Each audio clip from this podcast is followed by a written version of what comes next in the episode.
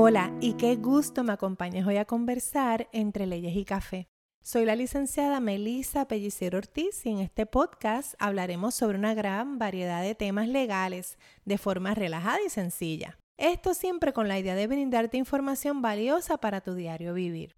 Por supuesto, no puedo dejar afuera mi experiencia como puertorriqueña, madre, trabajadora, empresaria, entre muchos otros temas que me apasionan. Te adelanto que me mueven muchos asuntos, así que como en Puerto Rico tomamos café a cualquier hora, no importa la hora que escuches este episodio, te invito a conversar entre leyes y café.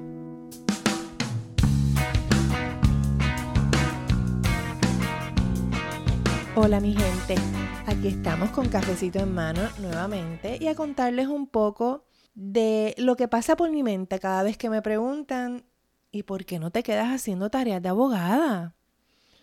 Todos esos inventos de educar, de estar en las redes sociales, de tener un podcast. Y cada vez que me hacen esta pregunta, yo me pregunto, yo misma me pregunto, ¿de dónde sale esta idea de que los abogados y las abogadas tenemos solo un solo rol en esta sociedad? Si algo es maravilloso de la carrera de derecho es que tiene un montón de opciones, vertientes, temas que ni hablar. Y aunque en las escuelas de derecho y digamos en la sociedad en general se nos identifica con unos roles y unos trabajos en específico, la realidad es que eso es solo una parte minúscula de todo lo que se puede lograr con un grado en derecho o digamos una preparación muy parecida a la escuela de derecho, pero por alguna razón nos han encajonado en unos roles, en unas expectativas de cómo nos debemos comportar, dónde debemos estar y dónde no debemos estar.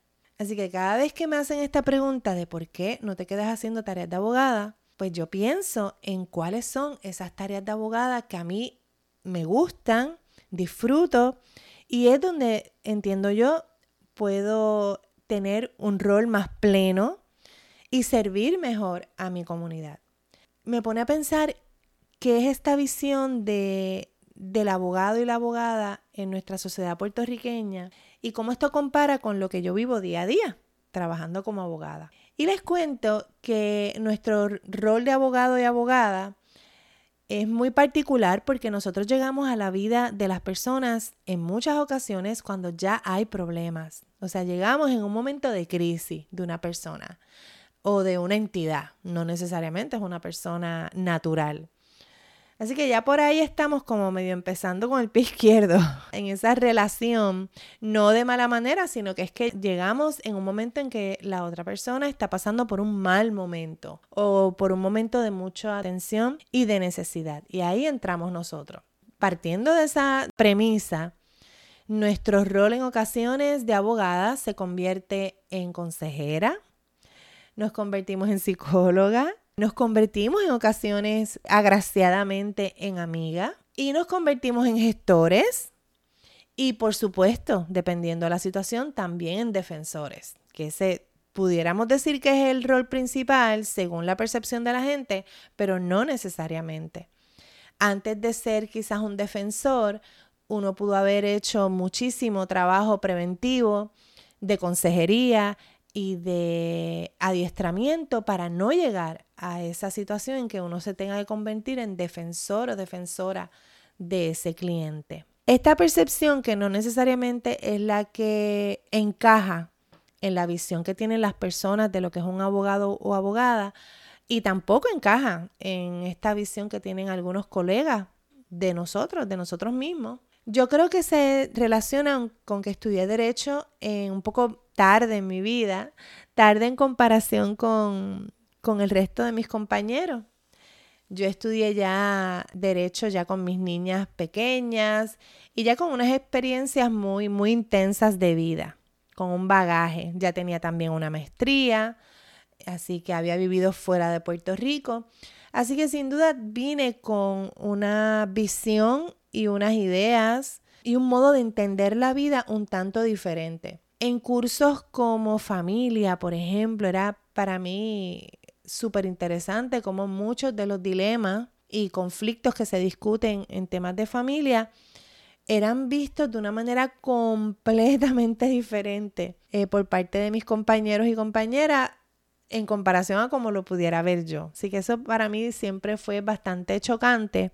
Incluso todavía pienso que uno debería estudiar derecho un poco más tarde en la vida, aunque tengo que admitir que mis compañeros y compañeras jóvenes o mayorcitos son fabulosos. Y me encantó, me encantó la experiencia de haberme codeado con todos ellos porque sí, tienen, había unas visiones muy encontradas y ricas. realmente las discusiones y, la, y el intercambio de ideas en ocasiones era, era un deleite. Eso nos lleva a que entonces la carrera de derecho tiene muchísimas opciones y muchas de esas opciones deberían ir a la par con los talentos de cada uno de nosotros. Creo que eso nos los matan un poco en el proceso educativo, quizás desde grados primarios pudiéramos decir, pero también, también en, en la educación en derecho. Y ojalá esté cambiando, ojalá estén abriendo otras opciones, pero se nos enfoca a solo una práctica de la abogacía, una manera de hacer las cosas. Y realmente el rol de los abogados en distintas facetas de la sociedad pudiera ser mucho más enriquecedora y para muchos de mis colegas mucho menos frustrante, porque muchos se quitan, digamos, o, y están muy descontentos con, con la profesión, precisamente porque es muy difícil en ocasiones abrir espacios y discusiones en cómo hacer las cosas diferentes, mucho más enriquecedoras en beneficio de las personas a quienes servimos y no necesariamente desde el ámbito de la contención y el litigio. De esta manera pienso yo que muchos de nosotros pudiéramos explorar y progresar y alimentar muchos de nuestros talentos.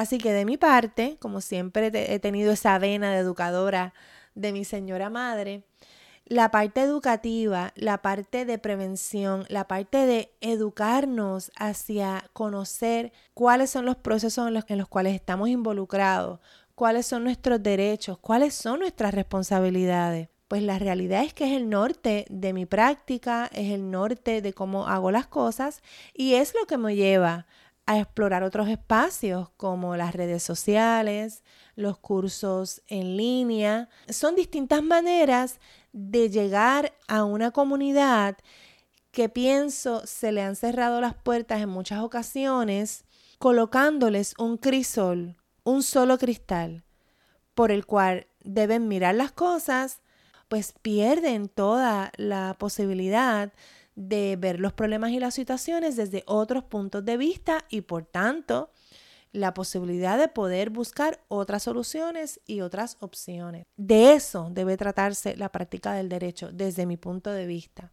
Por supuesto, esto va a depender de la rama del derecho en la que estamos hablando.